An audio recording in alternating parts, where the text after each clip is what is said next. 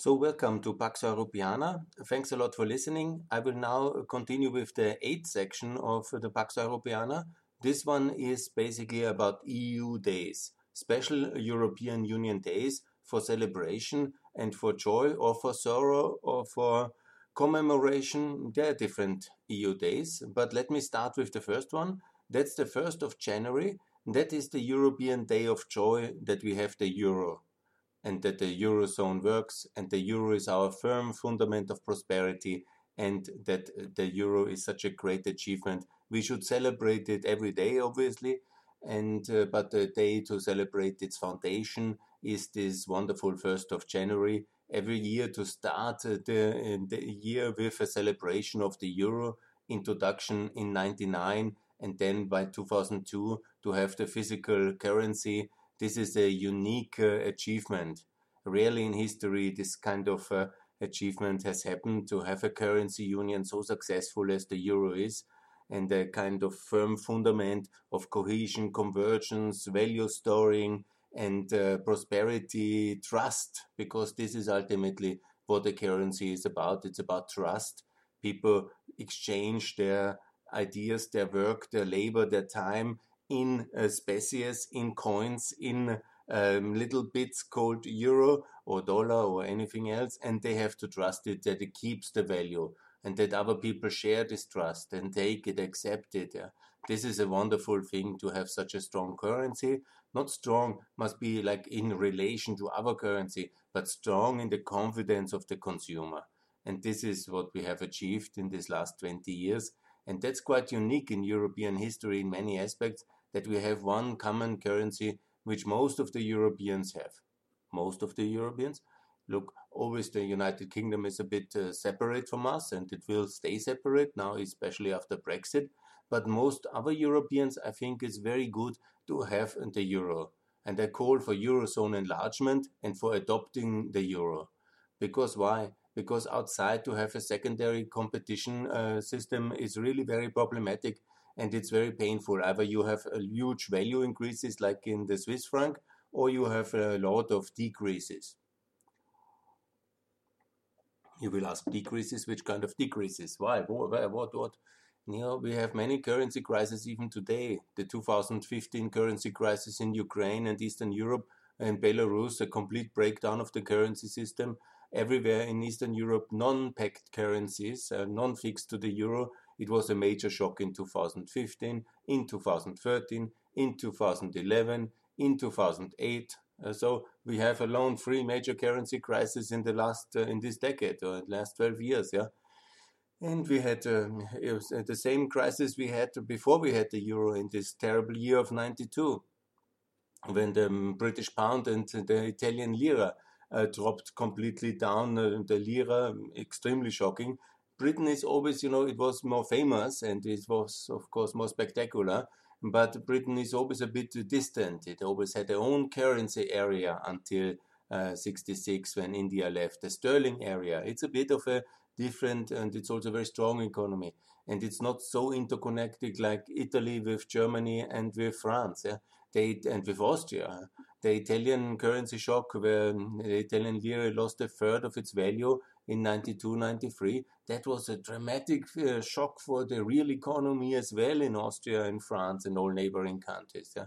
and it was uh, quite dramatic so we can be really happy that we don't have this risk of devaluation anymore inside the eurozone and that's why i call for all of the countries to join the eurozone and also to peg or uh, simply adopt the eurozone like in in Montenegro or like in Kosovo, they have really done it wonderful.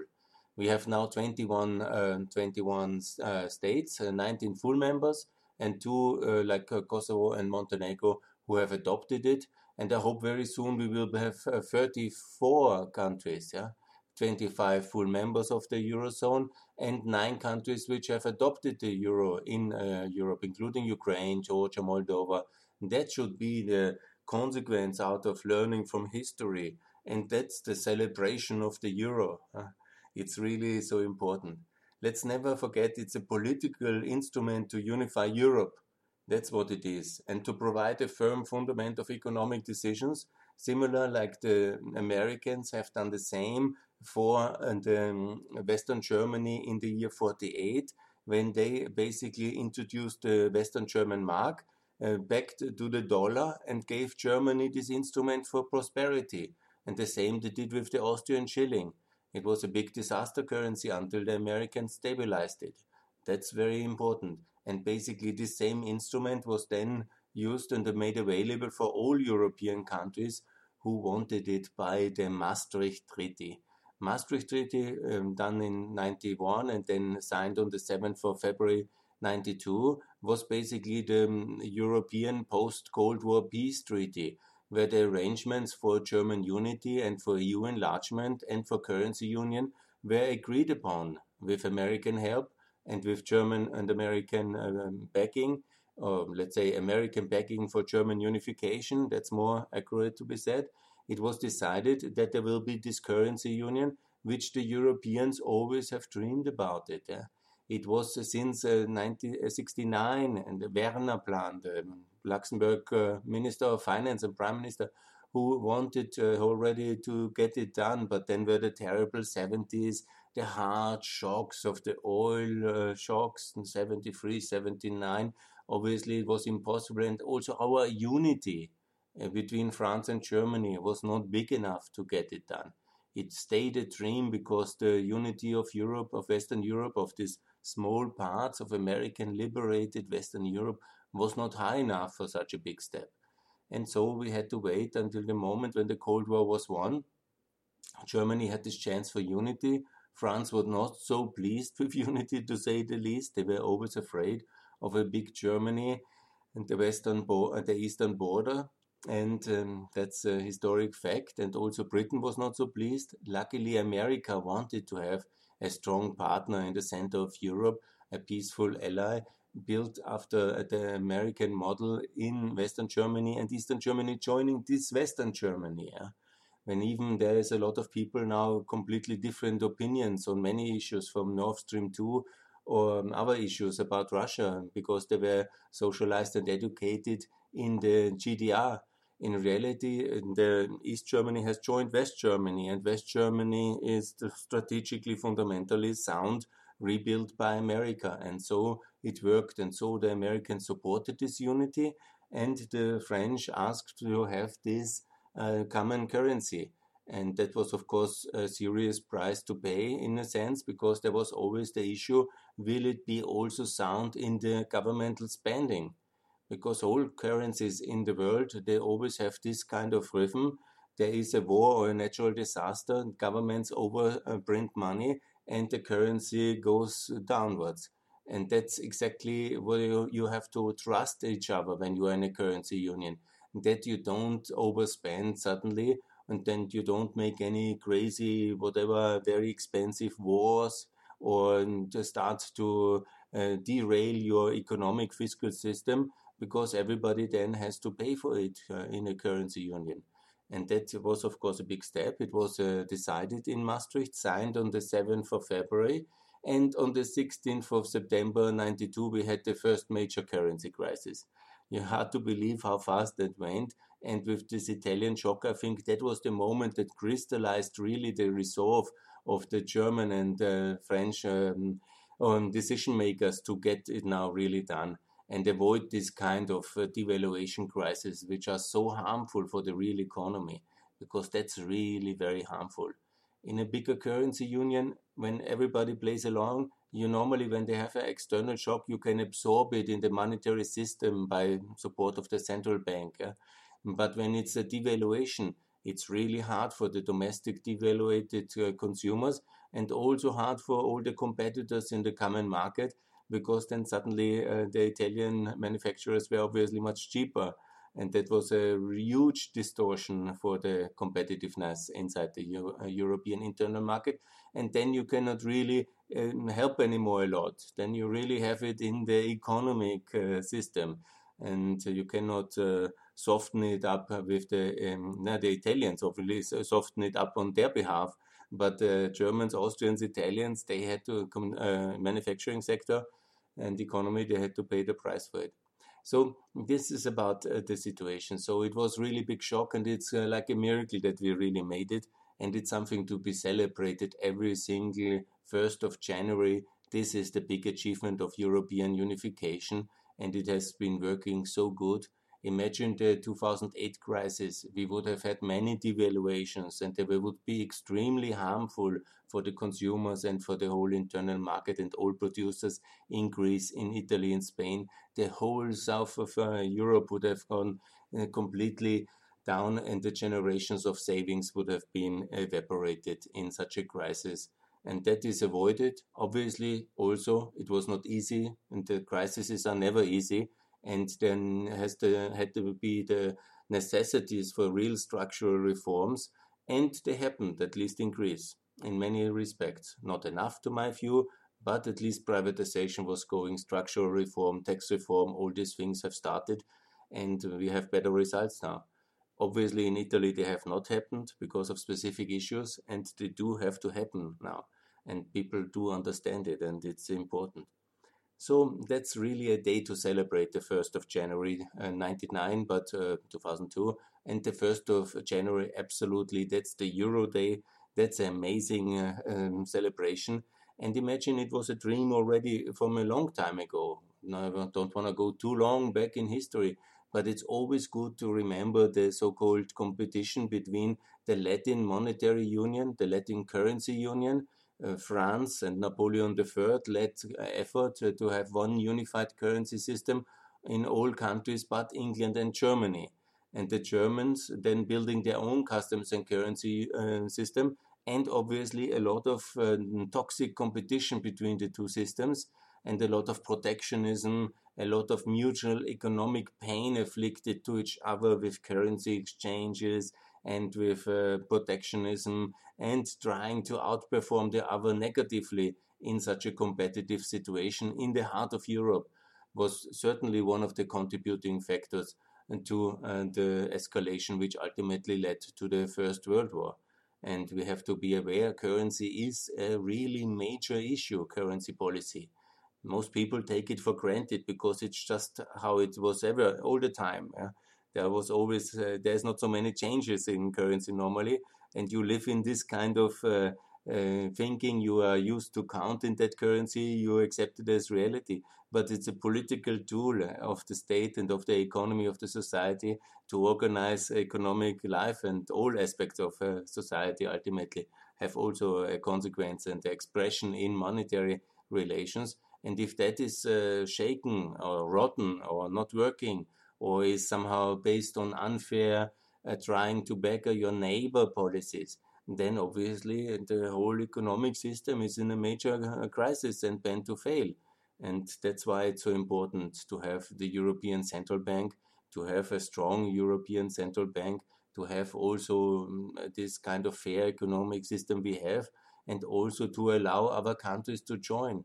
Because as a consequence of uh, the uh, Greek, uh, the great financial crisis, 2008, and then also uh, 2011, the debt crisis. So it was a two, three years long crisis until it was finally settled and um, towards a better direction. We have stopped enlargement, yeah, and also it didn't help, of course, the Ukrainian uh, the Ukrainian war and the Russian aggression, and the and decision makers in Brussels and Frankfurt and Berlin and Paris, they have been paralyzed because of Brexit, because of all this uh, Second Cold War, and they didn't allow a new country into the Eurozone, and they didn't allow uh, a currency pack of Ukraine, because that would have been the most logical step uh, after the, uh, the second crash of the Ukrainian currency in February 2015 under the with the second defeat of Ukraine in the Russian-Ukrainian war, it would have been most logical by March 2015 to make a currency pack like uh, Bulgaria, like Lithuania had it, like uh, Estonia, like um, Bosnia, like uh, North Macedonia, like uh, so many countries have it. It's not uncommon policy, and to have this uh, firm pack and then to stabilize the currency at that level. But for many reasons, I don't know very well. This has not happened. Possible connected with Ukrainian arrogance that they wanted to have the Hryvnia again at a high level, and, and then they thought they will come back. They absolutely didn't, and they will not. Actually, the real threat is now to have a next phase of a currency crisis in Eastern Europe in the Corona crisis. And, uh, and uh, that's why I'm also so much uh, arguing for this uh, Eurozone um, enlargement, obviously, of Romania. This is so important, but also for Serbia as part of the peace deal with Kosovo to have also Serbia uh, given this opportunity of the euro, but also obviously for Macedonia and for for Bosnia to have uh, this pegged currency adopted now and changed immediately towards the euro, and also for Albania, and obviously also for Czech Republic, Hungary, and for Poland. And they have now got all this additional funding of 750 billions, uh, which was now uh, decided. I would have anyhow uh, conditioned all uh, this um, so additional support on joining the eurozone because if you don't want to join the eurozone, the question is if you're actually really a serious European, which Orban obviously is not.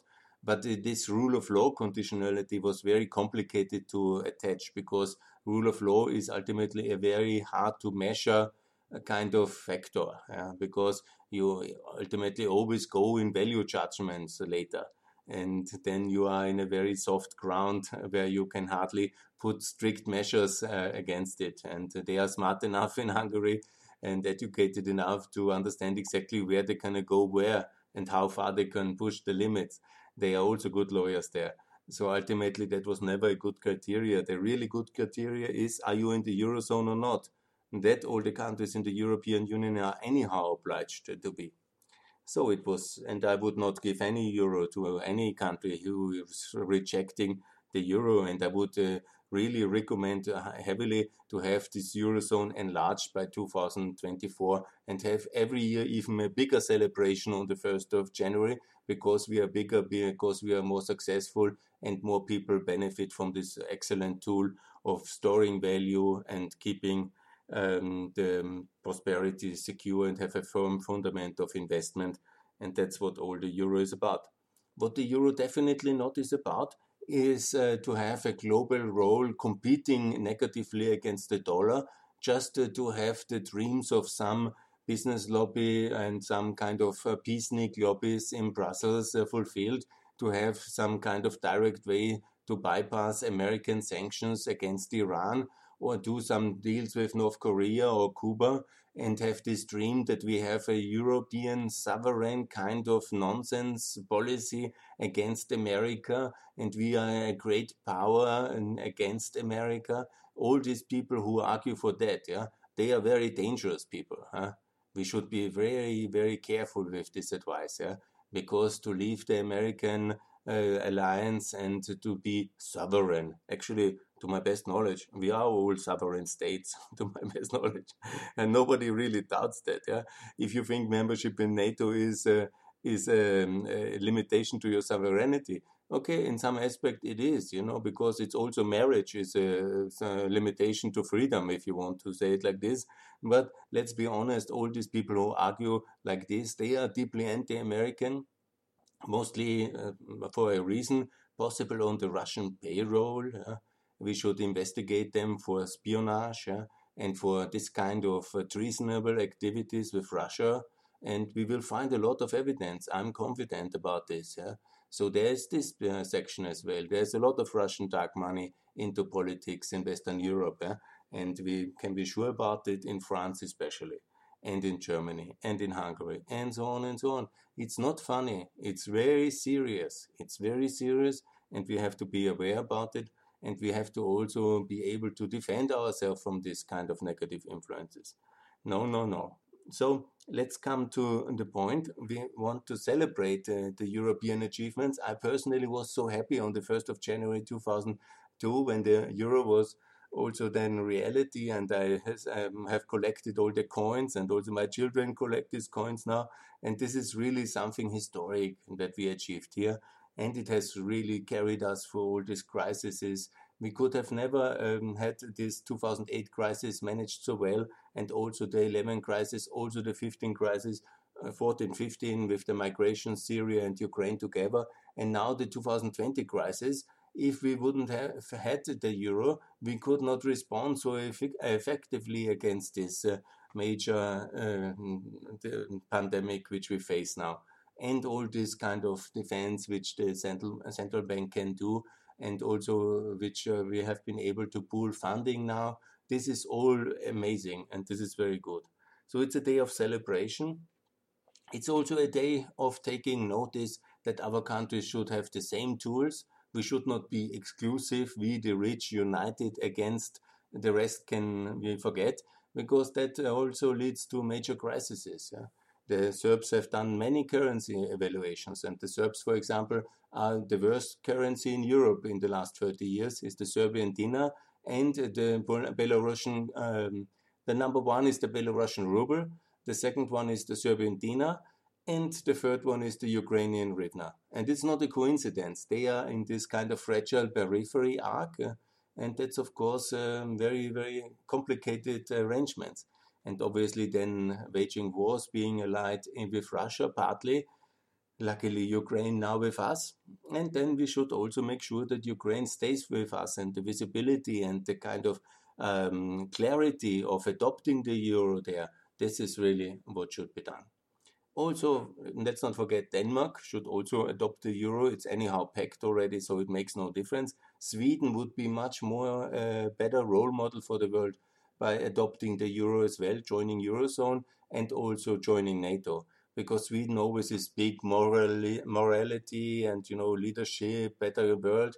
Yes, but where are the real facts? Where's the NATO membership? Where's the eurozone membership? This is the role model to be.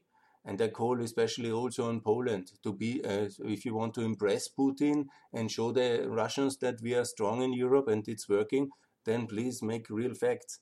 I think Putin will not be impressed by some tweets on Twitter or by some grandstanding speeches in Warsaw, but he will be impressed to see that the Eurozone is more united and we are basically then much more successful if we have all consumers in the Euro.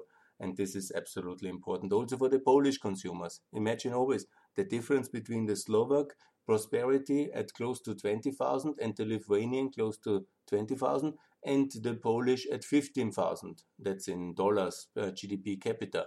So Poland, despite being so big and um, obviously very uh, successful economy as well, it's uh, significantly behind the euro as uh, current uh, countries like Slovakia and Lithuania. And I wonder why. It's probably connected with the euro. so that would be really good. The euro is fantastic.